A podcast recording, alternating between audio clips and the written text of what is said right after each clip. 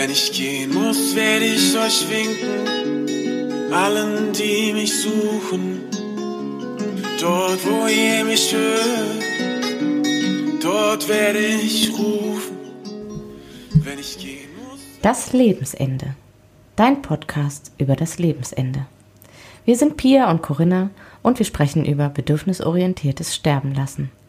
Unser Ziel ist es, dass Sterben in Würde sein darf und wieder ein Stück weiter dahin rückt, wo es hingehört, in die Mitte der Gesellschaft. Wenn ich gehen muss, werde ich im Lachen sein, in Tränen und zum Frieden. Dort, wo ihr mich fühlt, dort bin ich geblieben.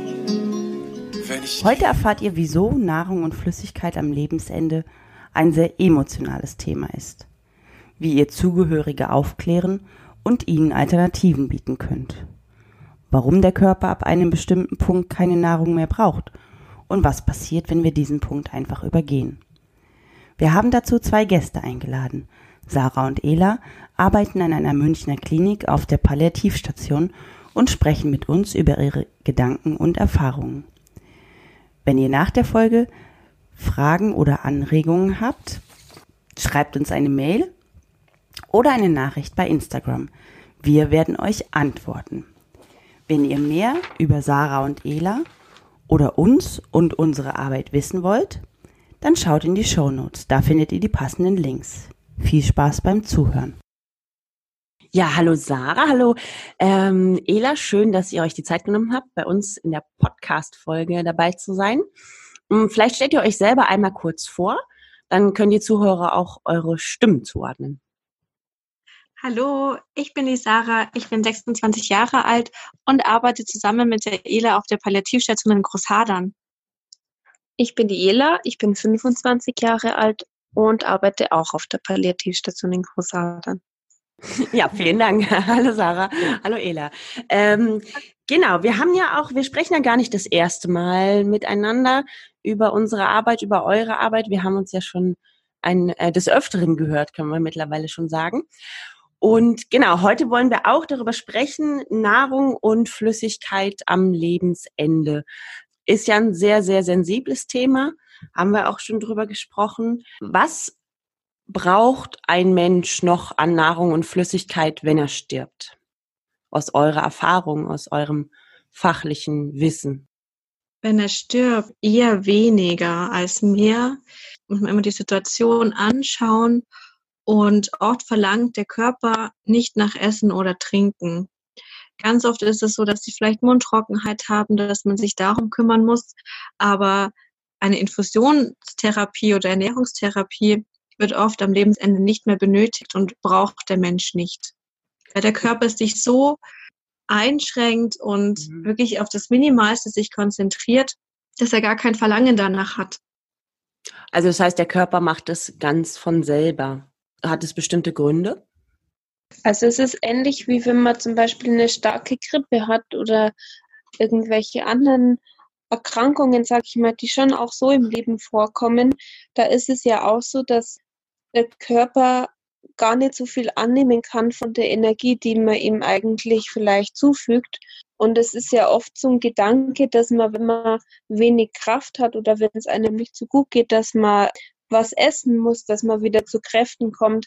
Aber wenn der Körper einfach sehr geschwächt ist gerade, dann kann er das vielleicht gar nicht so umwandeln. Mhm. Dann kommt es natürlich auch noch mit drauf an, welche Erkrankung der Mensch hat.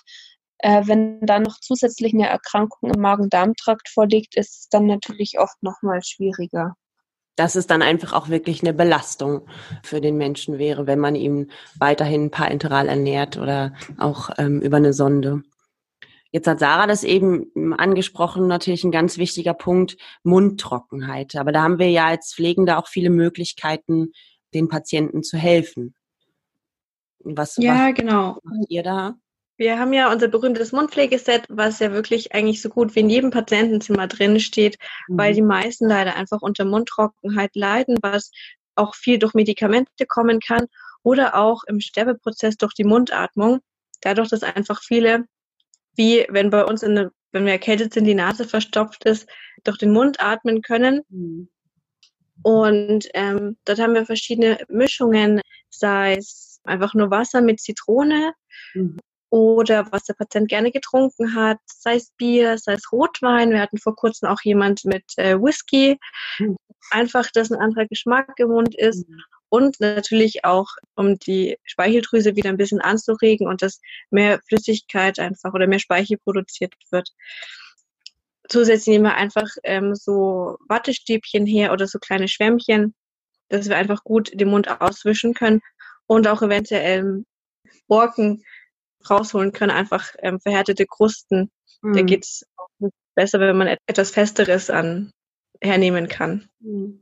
Ich habe auch mal, ähm, ich muss gestehen, ich habe das selber nie ausprobiert, aber ich habe Kolleginnen und Kollegen, die haben gesagt, dass das mit Butter unheimlich gut geht. Also natürlich auch nur, wenn es für den Patienten angenehm ist, aber das Butter, wenn man so ein, also jetzt nicht so einen ganzen Klumpen, aber so ein Stückchen Butter in den Mund legt, dass das ganz gut auch diese ganzen Krusten und so löst. Man kann man sich auch vorstellen, es ist ordentlich fettig und dass man das dann auch gut ja. wieder rauskriegt. Ja, genau. Man kann das aber nur kurzzeitig machen oder man sollte das nur kurzzeitig machen, da mhm. Butter schnell ranzig wird und dann wieder einen ekligen Geschmack im Mund hinterlassen kann. Ja, ja. Ich mhm. habe letztens auch in meinem Palliativcare-Kurs gelernt, man könnte auch Salami hernehmen. Also es gibt diverse Möglichkeiten, okay. um eben auch so Borken ähm, loszubekommen. Butter ist eine gute Wahl, aber man sollte danach nochmal gut den Mund auswischen. Mhm.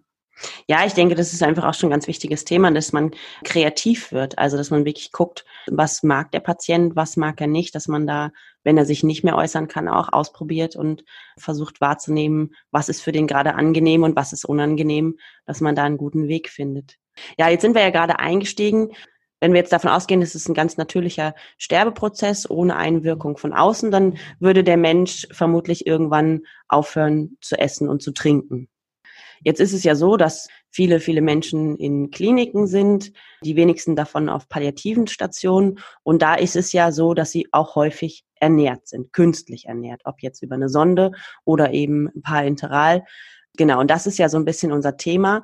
Wann und wie kann man das aufhören? Weil es ja Tatsache ist, dass es gerade am Lebensende, und da sprechen wir jetzt nicht über die letzten Minuten oder Stunden, sondern auch wirklich über Tage, dass es für den Körper einfach eine Belastung darstellt.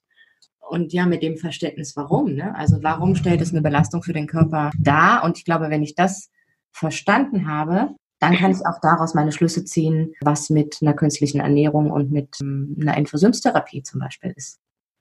Also dass der Körper seinen Stoffwechsel absolut verändert im Sterbeprozess, dass der Stoffwechsel runtergefahren wird und dass es ja. ja, dass es dann nicht gilt, irgendwelche Energiespeicher aufzufüllen und ein Gewicht auf einem bestimmten Level zu halten und eine Kalorienzahl oder eine Flüssigkeitsmenge pro Tag einzuhalten, sondern der Körper verändert sich im Sterbeprozess so sehr in seinem Bedarf, dass er es einfach schlichtweg nicht mehr braucht. Und das, was ich über den Bedarf hinausgebe, ist das, was den Körper belastet. Genau. Könnt ja. ihr aus eurer Erfahrung sagen, was ist belastend? Also was passiert mit dem Körper? Was passiert mit den Patienten, wenn man das exzessiv weiter betreibt? Also ganz wichtig ist natürlich darauf zu gucken, wie es dem Patienten geht dabei. Mhm. Meistens spüren die Patienten das selber auch, wenn sie die Ernährung nicht mehr brauchen. Also wenn mhm. sie Appetitlosigkeit haben oder wenn sie einfach gar keinen Hunger empfinden, das mhm. ist für Angehörige oft schlimm, für die Patienten teilweise dann gar nicht so schlimm, weil sie eben auch gar keinen Appetit haben. Dann passiert es halt manchmal, dass man trotzdem isst, um vielleicht den Angehörigen nochmal einen Gefallen zu tun, sage ich mal, mhm. dass sie sich nicht sorgen oder weil die Angehörigen auch sich das wünschen und vielleicht sogar auch ein bisschen mithandeln, sage ich mal, und demjenigen das Essen vielleicht auch einfach eingeben. Hm. Ähm, und da merkt man dann recht schnell an verschiedenen Sachen, dass der Patient das eigentlich gar nicht mehr braucht und nicht umwandeln kann. Da ist eine Sache natürlich, wenn der Patient es vielleicht gleich wieder erbricht. Mhm. Und das ist natürlich ein ganz klares Zeichen, dass der Patient, der Mensch, der krank ist, die Nährstoffe oder auch einfach das Essen, vielleicht auch das Fett oder je nachdem, was das ist, nicht nicht umwandeln kann und nicht brauchen kann, sage ich mal. Mhm. Dann gibt es des Weiteren schon auch Sachen, wie wenn sich der Patient verschluckt, dass der dann vielleicht eine Lungenentzündung bekommt. Vielleicht nicht sofort beim ersten Mal. Manchmal, es kommt auch darauf an natürlich, ob der Mensch noch gut hochhusten kann, es wieder zurückhusten kann, sage ich, und richtig runterschlucken kann oder ausspucken. Aber wenn es nicht geht, kann es zu einer Lungenentzündung führen.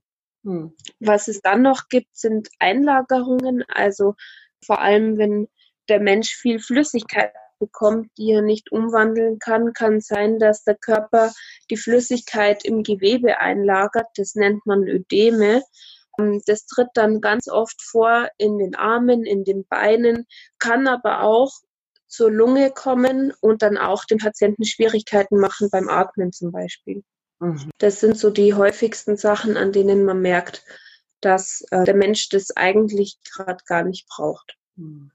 Jetzt hast du das ja eben angesprochen, dass es häufig ja gerade für die Zugehörigen ein ganz großer Schritt ist und auch sehr emotional, wenn Menschen, die sterben, selber aufhören zu essen, also appetitlos sind, keine Nahrung mehr zu sich nehmen und auch keine Flüssigkeit, beziehungsweise auch wenn, wenn man das von außen einstellt. Natürlich ist der ganze Prozess auch was sehr emotional ist, aber ich habe das schon immer so erlebt, dass das auch nochmal wirklich eine harte Auseinandersetzung ist, dass es viel Aufklärung bedarf, auch immer wieder ein langer Weg ist, bis man da zu einem guten Punkt kommt. Was glaubt ihr, macht es so schwer? Also ich kann mir vorstellen, dass für viele Menschen das dann doch überraschend kommt, wenn der Angehörige, der krank ist, nichts mehr isst. Es ist in meinen Augen ganz, ganz wichtig, dass man die, die Angehörigen, sobald es geht, also so schnell wie möglich oder sobald es nötig ist, am besten schon vorher darauf hinweist, dass es kommen kann, mhm. dass derjenige, der krank ist, das vielleicht irgendwann nicht mehr schafft zu essen oder die Sachen, die er isst, nicht mehr umwandeln kann, mhm. so dass, wenn das dann eintritt, die Angehörigen möglichst schon darauf vorbereitet sind und sich vielleicht schon Gedanken gemacht haben, was sie dann stattdessen tun können, um denjenigen zu helfen. Wenn das nicht der Fall ist, ist es meiner Meinung nach ganz wichtig, dass man es eben dann so schnell wie möglich nachholt und auch wirklich aufklärt, den Patienten sowohl als auch die Angehörigen, was da gerade passiert und dass es auch in Ordnung ist, warum das passiert und dass das in Ordnung ist. Mhm. Aber warum das für manche so schwierig ist, das zu akzeptieren, ist, glaube ich, wirklich einfach, weil das der letzte, der letzte Hoffnungsschimmer ist oder dieser letzte Faden, woran sie sich festhalten können. Er ist ja noch, dann mhm. lebt er. Und ja, ist, dann ist, ist für viele dann so, wenn sie nicht mehr essen, dann wird er ja sterben. Mhm. Und ich glaube, das nimmt vielen dann die Hoffnung und deshalb ist dieses Gespräch oft mit Angehörigen immer das Schwierigste. Mhm. Und es ist auch was, was wir ähm, im Kinderhospiz so sehr erlebt haben. Ne? Es ist halt eine, meine Form der menschlichen Zuwendung, meiner Zuneigung. Also ähm, gehe ich jetzt von einem Kind aus, eine Mama, ein Papa, ich ernähre mein Kind. Ich gehe gerade alles auf und gebe so viel her und jetzt gebe ich auch noch her, dass ich es ernähren kann, dass ich fürs Dasein und, und das beschützen kann. So. Und, und dieser Schritt, auch wenn man verstanden hat, dass der Körper diesen Schritt gerade geht und dass der Mensch das vielleicht nicht mehr braucht, aber dieser Schritt ist auch nochmal ein ganz emotionaler, finde ich, ein ganz wichtiger. Ja, ich kann mir das, seit ich selber Mama bin, auch nochmal ganz anders vorstellen. Ne? Also, ich meine, wir haben drei wirklich top gesunde, wohlernährte Kinder und selbst ich denke manchmal abends, was hat er, hat er eigentlich was gegessen? Hat, also so, ne? Ich kann das auch wieder loslassen, aber ich verstehe da auch total, was Sarah sagt. Also so dieses Ding von, das ist einfach, das ist Leben. Das bedeutet ja auch kulturell, ne, das ist was, wo wir gemeinsam sind, was ganz viel Bedeutung in, in den meisten Familien, in den meisten Ländern ganz viel Bedeutung hat, ist halt das Essen. Also was wir da auch für ein schönes Tamtam -Tam draus machen, ne? Weihnachten und alle Feste und immer hat es mit Essen zu tun. Ja, ich glaube, das ist wirklich dann so ein, also da, da wird's auch schwarz auf weiß, ne? da wird es so klar, da sehe ich es plötzlich, wenn ich auch die anderen Dinge geschafft habe zu übersehen weil ich es nicht sehen kann oder nicht sehen will, da wird es mir einfach klar. Und ich finde es so wichtig, was du auch gerade angesprochen hast, Ela und Corinna, was wir den, den Angehörigen an die Hand geben können, halt als Alternativen.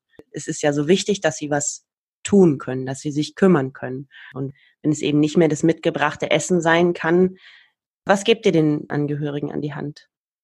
Also zum einen kann man ja, um möglichst nah noch an das Thema Essen, Ernährung, Trinken zu kommen, eben die Mundpflege anbieten, zum Beispiel eben mit Getränken, die der Patient sehr gerne hatte oder vielleicht auch seit neuestem. Ganz viele Patienten bei uns auf der Station entdecken dann erst ihre Liebe zum Cola oder zum Bier oder zu verschiedenen Säften, was sie vorher vielleicht nie getrunken haben. Da muss man eben dann schauen, was derjenige gern hat oder es hat vielleicht auch mal in Anführungsstrichen ein paar exotischere Sachen wie Wein oder vielleicht sogar den Whisky. Mhm. Das ist das eine. Zum anderen kann man natürlich auch immer den Angehörigen sagen, sie kennen den Menschen am besten, auch besser als wir. Ja. Vielleicht mögen die ganz gerne sowas wie Berührungen, eine Handmassage oder eine Fußmassage, einfach auch, damit sich der Mensch spüren kann, in dem, wie er gerade ist. Oft können die sich ja auch nicht mehr ganz bewegen oder bewegen sich eh nur wenig. Dann ist es vielleicht den Menschen auch wichtig, nochmal zu spüren, wie er gerade da liegt oder wo sein mhm. Körper beginnt und endet, das tut vielen ganz gut, merken wir. Da habe ich eben, bevor du weiter erzählst, Sarah, auch was ganz, ganz Wichtiges rausgehört, dass wir den Angehörigen auch wieder das Gefühl geben, dass sie es wissen und dass sie es können. Mhm. Weil in dem Moment, wo wir sagen, der braucht jetzt nichts mehr zu essen und wir geben dem nichts mehr zu trinken, nehmen wir ihnen ja auch ein Stück Kompetenz. Und das ist ja, also da weiß plötzlich die Pflege besser, was für mein Kind ist oder was. Und ihm diese Kompetenz wieder zurückzugeben, zu sagen, du kennst ihn, sie am allerbesten. Guck, was hat euch verbunden, was für Berührungen und so.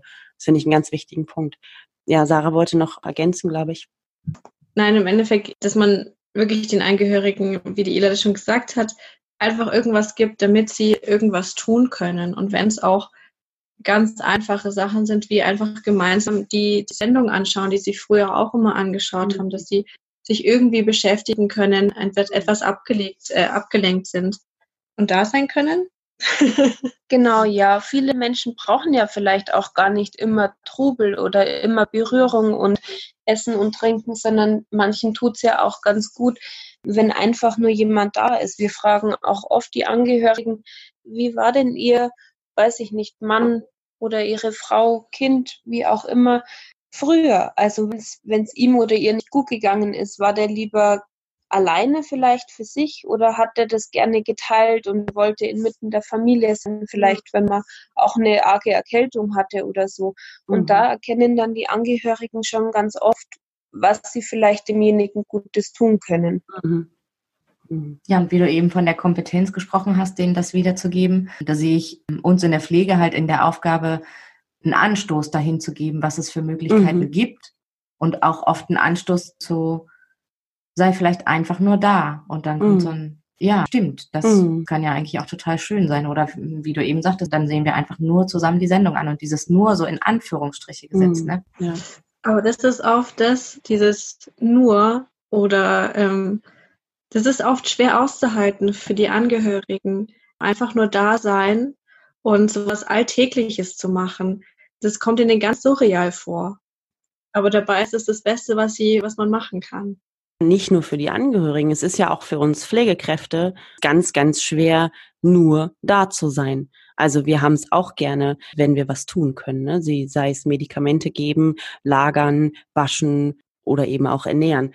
Habt ihr ein Fallbeispiel, was ihr erzählen mögt, was euch vielleicht bewegt hat, was besonders war oder was euch in Erinnerung geblieben ist, woran wir das nochmal so verbildlichen können? Ja, also ich habe eins, das ist noch gar nicht so lange her. Da war es von Anfang an schon so, dass der Patient zu uns gekommen ist, weil es keine Therapieoptionen mehr gab und er mhm. selber war auch nicht mehr kontaktfähig. Und es ging, glaube ich, oder das war so plötzlich für die ganze Familie, das war, ging innerhalb von zwei Wochen, dass die Familie das auch gar nicht aufarbeiten konnte, was jetzt passiert und diese ganzen Schritte von, er muss jetzt in die Klinik, er ist nicht mehr ansprechbar und jetzt wird er auf die Palliativstation verlegt, mhm. war für die Familie ganz furchtbar. Das wurde uns schon davor herangetragen, bevor sie zu uns gekommen sind. Und da hat man auch die Hoffnung die ganze Zeit im Zimmer gemerkt. Ähm, aber er hat bewegt auch den Finger und macht der Augen auf. Manchmal spricht er. Dann waren wieder Phasen, wo er tagelang komatös war und nicht mehr sprechen konnte. Und bei uns ist es eigentlich so, dass wir, wenn jemand zu uns kommt, die Magensonden zum Beispiel ziehen würden, hm. weil wir sagen würden, in so einem Zustand würde die Ernährung keine Verbesserung bringen, eher nur Schaden. Aber da war die Familie so darauf fixiert, dass er ja noch die Ernährung bekommt, okay. damit er ja weiterleben kann. Mhm. Damit es vielleicht irgendwann eine Besserung gibt.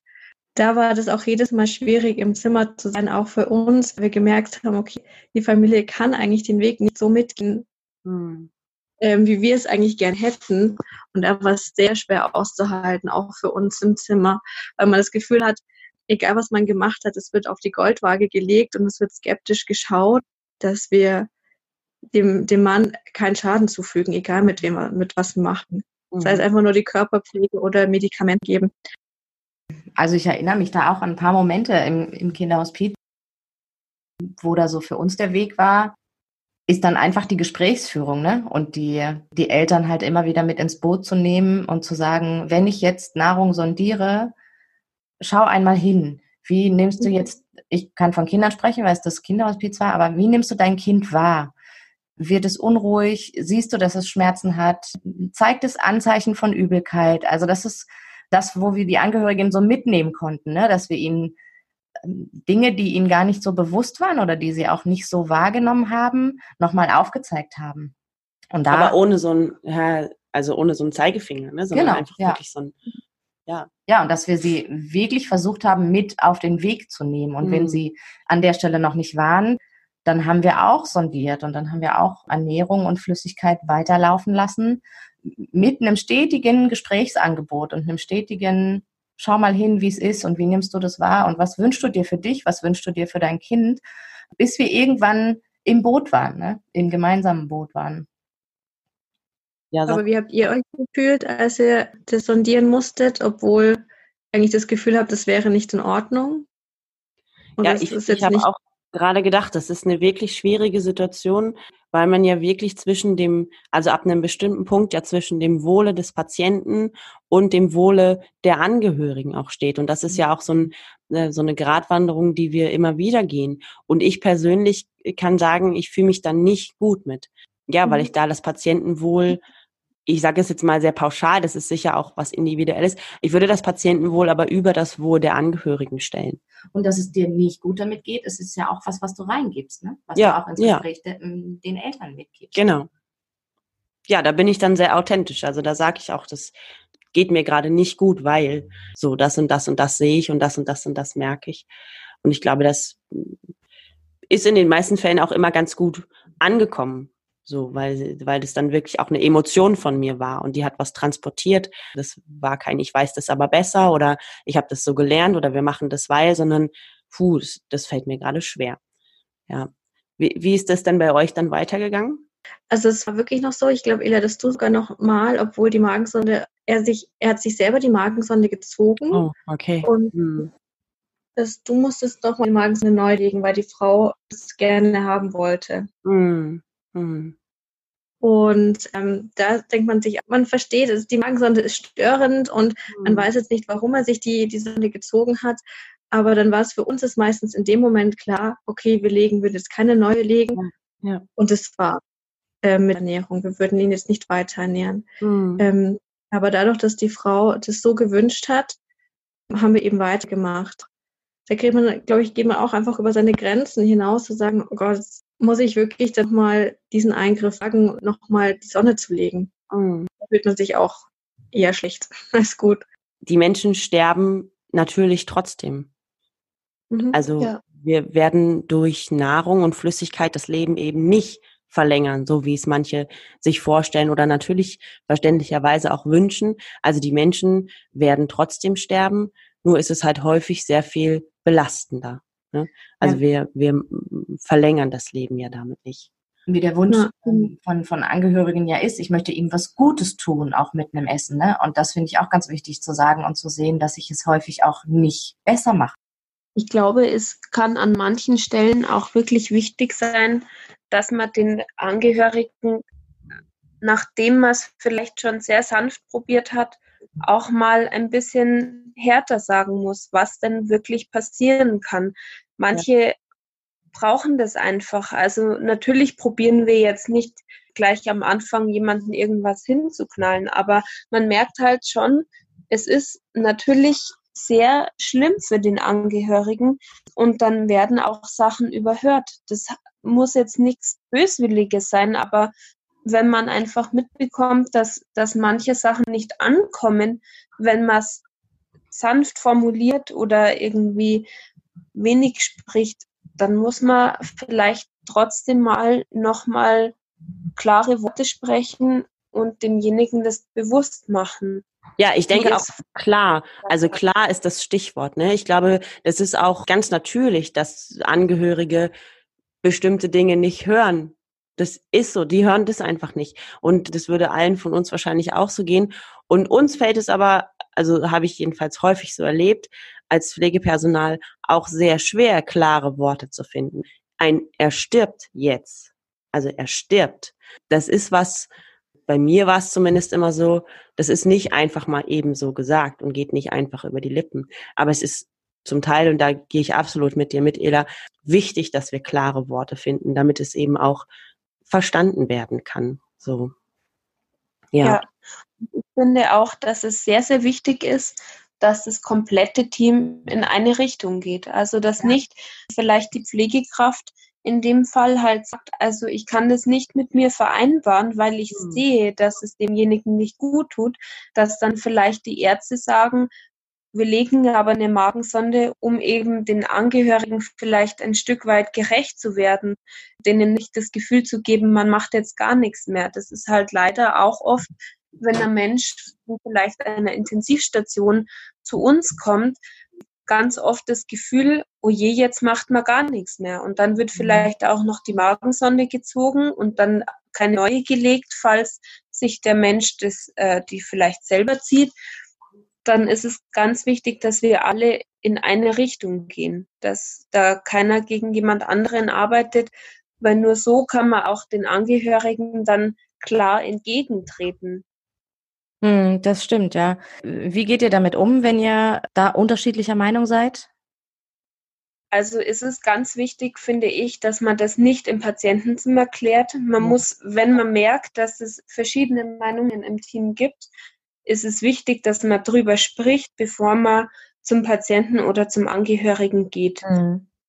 Dass die nicht merken, dass es eben verschiedene Meinungen gibt, weil es gibt Menschen, die natürlich dann in der Hoffnung auch halt sagen, ja, aber da würde das so und so machen. Ja, warum helfen Sie mir denn nicht? Ihre Kollegin würde mir helfen. Ja, da ist so eine, so eine Klarheit einfach ganz wichtig, die man da transportiert. Ja. Ich habe das ähnlich erlebt bei uns, dass wir, dass es einfach auch immer wieder Kollegen gab, die äh, und mich eingeschlossen, ne, dass ich bei, bei manchen Begleitungen gesagt habe, ich kann es so gar nicht mittragen, weil ich das nicht so vertreten kann oder möchte. Und in andere Familien habe ich total gut reingepasst und da gab es Kollegen, die gesagt haben, oh, das kann ich nicht vertreten. Und dass sich da aber die Teams eigentlich immer ziemlich gut zusammengefunden haben, passend zu diesen Familien. Ja, ja. weil wir einfach da so, so unterschiedlich sind und so unterschiedliche Dinge brauchen, die Pflegekräfte wie auch die Familien. Und da gab es dann einfach auch immer sehr, sehr viel Austausch innerhalb des Teams mit den Leitungen und wie auch mit den Ärzten, dass wir da irgendwie auf einen Nenner gekommen sind. Und ich finde auch, dass das, dass das gar nicht das Ziel sein muss oder kann, dass man das innerhalb ganz, ganz kurzer Zeit hat. Ne? Dieses Thema Ernährung und Flüssigkeit ist einfach so ein großes und so ein umfassendes, dass es manchmal einfach auch ein paar Tage dauern kann, bis man zu einem gemeinsamen Punkt gekommen ist oder zu einem gemeinsamen Weg gekommen ist. Und, und den darf es auch brauchen, finde ich, solange wir die Bedürfnisse des Patienten im Fokus haben dabei. Ja, ja das, da stimme ich dir voll und ganz zu. Jeder Patient und jeder Angehörige hat seinen eigenen Weg. Und wenn er darin besteht, noch die erste Woche, die er bei uns ist, oder bis zum Schluss Ernährung zu bekommen, dann ist es so. Dann müssen wir es auch ein Stück weit mittragen, was für ja. uns manchmal schwer ist aber das ist dann auch unsere Aufgabe. Auf der anderen Seite müssen wir auch schauen, eben wieder Schaden und Nutzen ähm, abwiegen. Und mhm. wenn wir merken, es ist einfach zu viel Schaden, dann müssen wir auch die klaren Worte aussprechen. Dann müssen wir einfach da handeln. Ja. Aber sonst hilft es mir immer ganz gut zu wissen, es ist deren Weg und nicht meiner. Mhm. Ja, und wir sind und, da, um, um nicht um sie zu führen, sondern um sie zu begleiten, also um ihnen Möglichkeiten aufzuzeigen, Wege aufzuzeigen, aber gehen müssen sie die letztendlich ja. für sich. Ja. ja.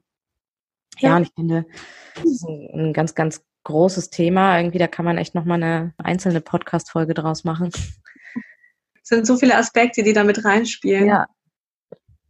Ja, du wolltest gerade noch was sagen, Ela? Ja, ich würde dazu noch sagen, dass es erfahrungsgemäß auch so ist, dass wenn man den, den Menschen, also den Patienten sowie den Angehörigen auch Zeit lässt und nicht sofort am Aufnahmetag dann mit dem Thema kommt, dass es meistens dann ganz gut funktioniert, die dahin zu bringen und dass sie das selber dann auch sehen und merken und dass es gar nicht solche, ich sag mal, Eskalationen braucht.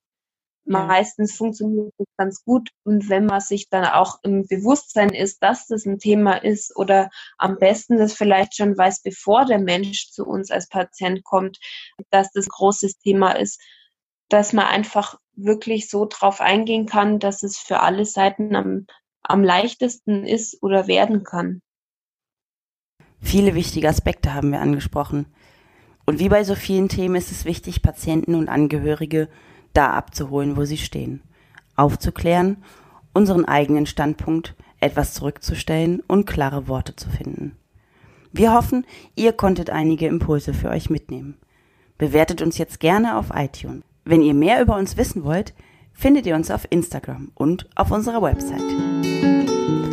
Bis zum nächsten Lebensende.